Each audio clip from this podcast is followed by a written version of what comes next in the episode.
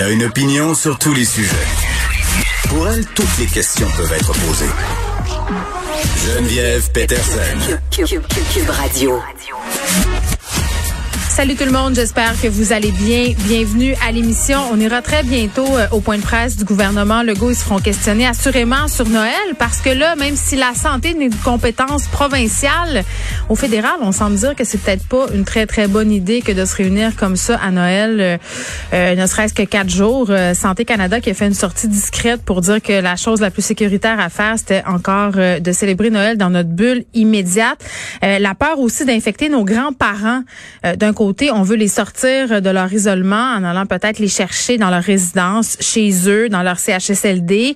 Mais ce sera quoi les répercussions de tout ça? Est-ce qu'on devrait le faire pour le temps des fêtes? Est-ce qu'on devrait aller chercher grand-maman, grand-papa euh, pour les désennuyer? Puis dans quel état ils vont être quand ils vont retourner dans leur résidence? Est-ce qu'on met à risque les autres personnes euh, parce qu'ils auront été à notre contact? C'est beaucoup de questions quand même euh, qui sont mises sur la table à cause de cette opportunité qu'on a, qu'on nous offerte de fêter quatre jours, dix personnes. Des restaurateurs aussi qui s'en posent des questions et qui essaient de trouver, si on veut, les cracks possibles ils se disent si on a le droit de se réunir quatre jours, pourquoi on permettrait pas aux restaurants de rouvrir eux aussi du 24 au 27 décembre? Est-ce que ce serait envisageable. Il y aura beaucoup de questions, à mon sens, à ce sujet aujourd'hui au point de presse. La situation aussi au Saguenay-Lac-Saint-Jean qui continue d'être préoccupante. On est à plus de 104 cas aujourd'hui, 1124 cas au Québec aujourd'hui. Donc, on se maintient encore en haut de la barre euh, des 1000 cas par jour. Ça demeure préoccupant. On s'en va au point de presse. Oui. Bonjour tout le monde. Je veux euh, commencer par euh, vous parler des infirmières puis le personnel du réseau de la santé. Euh, d'abord, vous dire que je suis très conscient que les neuf derniers mois ont été très difficiles pour le personnel, en particulier euh, les infirmières, avec euh, la COVID, la surcharge de travail. Et on veut actuellement, dans les négociations, trouver tous les moyens possibles d'alléger la tâche, entre autres, des infirmières. C'est très, très clair, là, c'est l'objectif numéro un, non seulement de notre négociation avec les infirmières, mais je dirais même, quand je regarde l'ensemble des négociations avec les 500 000 employés de l'État, la priorité, c'est vraiment, bon, de trouver comment on peut ajouter des infirmières, Évidemment, vous allez me dire, il faut les trouver. donc, il faut s'entendre là-dessus. On peut bien décider demain matin euh, d'ajouter beaucoup d'infirmières, mais si on affiche des postes puis qui sont pas comblés, ça changera pas la situation. Euh, ce qu'on essaie de faire aussi, c'est de trouver toutes sortes de moyens de mettre des incitatifs, incluant des incitatifs financiers, pour que plus d'infirmières choisissent de travailler à temps plein. Donc, euh, euh, actuellement, là, autant de notre côté, du côté des syndicats, euh, on travaille très fort à trouver des moyens d'alléger la tâche. Puis moi, je le répète, là, je pense que tous les Québécois disent un énorme merci aux infirmières, au personnel du réseau de la santé. C'est impressionnant de voir leur force, leur courage après neuf mois. Et donc, on est avec vous. Maintenant, si les Québécois veulent aider les infirmières, ben la bonne façon d'y arriver, c'est de réduire les risques d'attraper la COVID et donc de se retrouver à l'hôpital. On a déjà assez de monde dans nos hôpitaux, euh, on n'a pas trop de personnel, donc faut prendre toutes les mesures nécessaires pour enlever de la pression sur les infirmières, sur le réseau de la santé. Actuellement, on a une situation qui est assez spéciale parce que, euh, euh, contrairement à la première vague, euh, les endroits où il y a plus de virus, euh, c'est pas les grands centres, c'est pas Montréal, c'est même pas Québec. En fait, il y a six régions ou sous-régions où il y a des difficultés. Bon, évidemment, il y a le Saguenay-Lac-Saint-Jean, on a envoyé du personnel, donc il y a du personnel de d'autres régions qui est au Saguenay-Lac-Saint-Jean. Évidemment, ça met indirectement de la pression sur euh, les autres régions. Et euh, il y a euh, du travail qui se fait autant du côté des soins que du côté du suivi. Donc, il y a euh, euh, des efforts à faire. Donc moi, euh, c'est une des régions, c'est la région où c'est le plus difficile. Moi, je demande à tous les gens du Saguenay-Lac-Saint-Jean si vous êtes capables dans les prochains jours, les prochaines semaines, de rester à la maison. Ben ça aiderait à réduire la pression. On voit au moins le nombre de cas s'est stabilisé aujourd'hui. Donc, il n'y a pas eu d'augmentation. Donc, c'est déjà une bonne nouvelle. Il y a d'autres régions ou sous-régions aussi où il faut faire plus attention encore. Bon, d'abord, en Estrie, euh, les RLS qu'on appelle asbestos et granit, il y a beaucoup de cas euh, dans ces deux euh, sous-régions-là. Évidemment, on continue à avoir beaucoup de cas en Gaspésie, à Côte de Gaspé, pour être précis. il continue à avoir des problèmes Joliette et la Nodière-Nord. On a un problème aussi à Matane, au bas euh, Saint-Laurent. Puis un problème aussi dans le coin de Sorel, en Montérégie. Donc les six régions, Saguenay-Lac-Saint-Jean, Estrie, Gaspésie, la Nodière-Nord, Bas-Saint-Laurent, puis Sorel, c'est vraiment là les coins où euh, je demande aux Québécois si c'est possible de trouver tous les moyens possibles de rester à la maison. C'est euh, ce qui est le plus important. Deuxième chose que je voulais vous dire, vous avez un graphique sur euh, les différentes résidences qu'on a pour les personnes euh, âgées ou en perte d'autonomie. Comme vous le voyez, euh, ça va très bien dans les CHSLD. Bon, donc ça, c'est une bonne nouvelle. Dans les ressources intermédiaires, ça va aussi très bien. Là où on a un problème, c'est dans les RPA. Bon, vous le savez, les CHSLD, ce sont les endroits où les gens ont le moins d'autonomie, donc il n'y a pas beaucoup de personnes qui sortent. Par contre, dans les RPA, ben ça peut être tout simplement des résidences, personnes âgées, puis il y a des gens qui rentrent, sortent. Et là, on le voit, là, en particulier aujourd'hui, regardez euh, euh, la montée. On a vraiment un problème dans les RPA. Donc, moi, je veux faire un appel spécial. On veut faire un appel spécial euh, à tous ceux qui habitent dans des RPA. Euh, D'abord, quand vous recevez du monde dans vos appartements, euh, c'est important de respecter le 2 mètres, de garder le masque. Puis si vous allez en visite, ben encore là, gardez le 2 mètres et euh, assurez-vous que si vous allez dans les magasins, ben que vous portez euh, le masque. Il faut vraiment donner un coup de barre dans les RPA. Dans les six régions que je vous ai mentionnées, il y en a quelques-unes, c'est vraiment à cause des RPA. C'est là que ça a commencé, puis euh, ça s'étend. Je vais revenir peut-être sur la vaccination. Euh, Christian, euh, docteur Houda sont en train de préparer euh, dès qu'on va recommencer à recevoir les vaccins pour être capable dans toutes les régions euh, du Québec de vacciner le plus rapidement possible. là, il y a un troisième vaccin qui pourrait être produit en grand nombre. On parle de, de milliards et qui aurait moins de difficultés pour ce qui est de la conservation à cause de la température. Donc, on peut être optimiste Bon, évidemment, on met beaucoup de pression sur le gouvernement fédéral. On sait que dans certains endroits en Europe, aux États-Unis, on parle même de commencer à recevoir des vaccins avant Noël.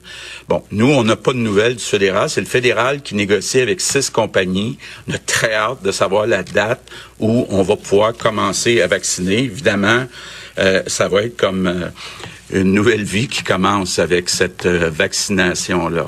Par contre, par contre, c'est pas parce qu'il y a un vaccin qui s'en vient puis que les bonnes nouvelles s'en viennent qu'il faut baisser les bras en attendant le vaccin. Euh, j'entendais la semaine passée le docteur Fauci aux États-Unis qui disait c'est un peu comme quand on va à la guerre, on veut pas être d'un dernier euh, dans les, mois juste avant que la guerre soit finie à mourir. Donc euh, prenez pas de chance là, ça serait bien plate de dire à quelques mois de la fin euh, de cette pandémie, ben, je suis tombé au combat ou quelqu'un est tombé au combat parce que je l'ai infecté. Donc, il euh, faut rester prudent, évidemment, jusqu'à euh, la vaccination. Autre sujet que je, sur lequel je veux revenir, c'est le contrat moral qu'on a proposé jeudi dernier. Bon, je le répète, c'est un contrat qui a deux euh. D'un côté, on dit aux Québécois, si les choses se détériorent pas, vous allez pouvoir euh, voir vos familles maximum 10 le 24, 25, 26 ou 27, mais en échange, en échange, puis c'est important, il faudra qu'il y ait une semaine de quarantaine avant et après. Bon. Bon, d'abord, je reviens sur les quatre jours. La santé publique nous a dit, il y a quatre jours de disponibles, mais on veut qu'il y ait seulement deux jours d'utilisés. Donc, deux soirées sur les quatre. Ça peut être... Euh, ceux qui ont de la misère euh, parce qu'ils prennent un, verre, ben, laisser un jour entre les deux. Donc, euh, une famille, une journée, deux jours plus tard, c'est l'autre famille. Bon, puis évidemment, ça exclut les soupers qu'on peut faire ceux qui habitent dans une maison. Quand on dit deux, c'est deux plus les soupers qu'on peut faire juste avec ceux qui habitent déjà dans la même, la même maison. Mais je veux revenir sur la deuxième partie du contrat, c'est-à-dire la quarantaine pour une semaine. Euh, il y a des gens là qui pourront pas être en quarantaine pendant une semaine avant le souper de Noël ces personnes-là, je suis certain qu'ils veulent pas aller infecter ou prendre le risque d'infecter des membres de leur propre famille. Là. Donc, on va bien se comprendre, si vous n'êtes pas capable d'être en quarantaine une semaine avant, c'est mieux de ne pas aller au souper euh, de Noël. Et il y a des gens qui ont dit, pourquoi une semaine, pourquoi pas deux semaines? Ce que la santé publique nous dit, c'est que à l'intérieur de sept jours, actuellement, on va développer les symptômes. Puis là, ben, je le répète, si dans la semaine avant le souper de Noël, vous avez des symptômes, ben, il faut rester chez soi. Donc, euh, on, respecte le une semaine. Euh, euh, c'est très important. Donc, peut-être un dernier sujet. les vacances à l'étranger j'ai un petit peu de difficulté avec ça. Euh, je comprends qu'il y a des gens qui ont peut-être pas le choix, pour toutes sortes de raisons, d'aller à l'étranger, là, mais d'aller dans un tout inclus avec bien du monde. Rappelons-nous ce qui nous est arrivé après le congé scolaire au début mars. On a eu plein de Québécois qui sont revenus, qui avaient la COVID. Puis là, on peut bien dire, bon, c'est leur problème. Euh, qui se mettent en quarantaine pour deux semaines, mais il reste que il y en a qui vont être malades, puis qui vont aller occuper des lits dans nos hôpitaux, puis faire travailler encore davantage le personnel du réseau de la santé.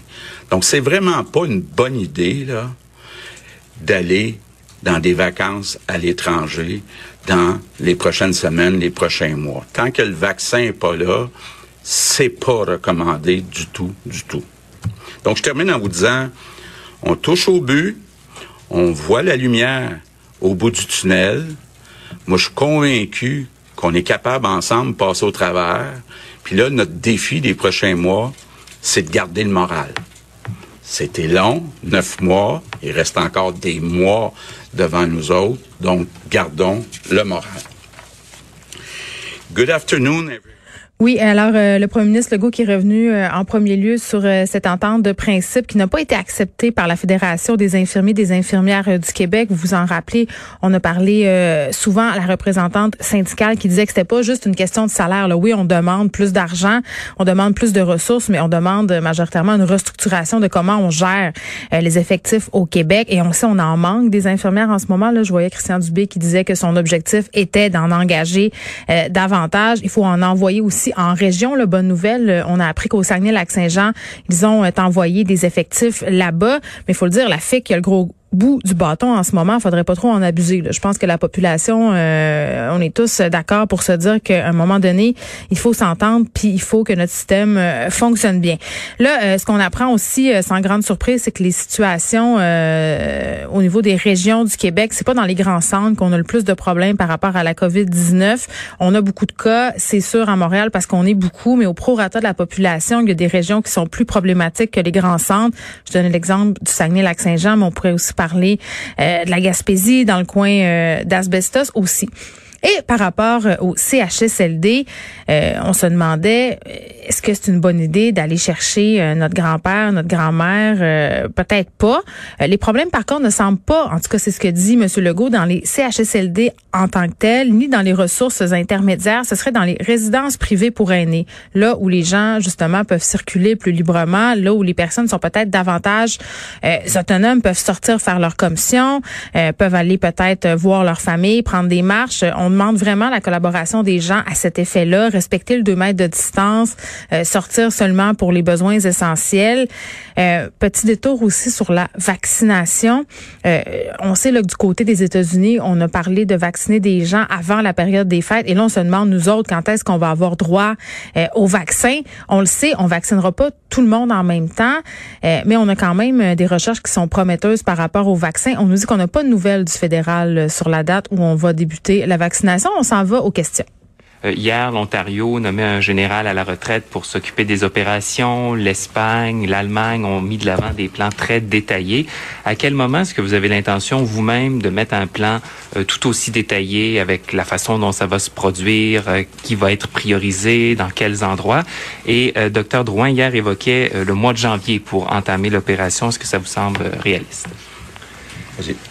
Ben, tout d'abord, euh, ce que j'aimerais rassurer les gens, c'est que au Québec, on a euh, toute une expérience en termes de vaccination qui remonte à plusieurs années. On peut penser à la H1N1, mais on peut penser aussi euh, récemment et couramment tout le travail qui est fait par nos équipes pour la vaccination de l'influenza.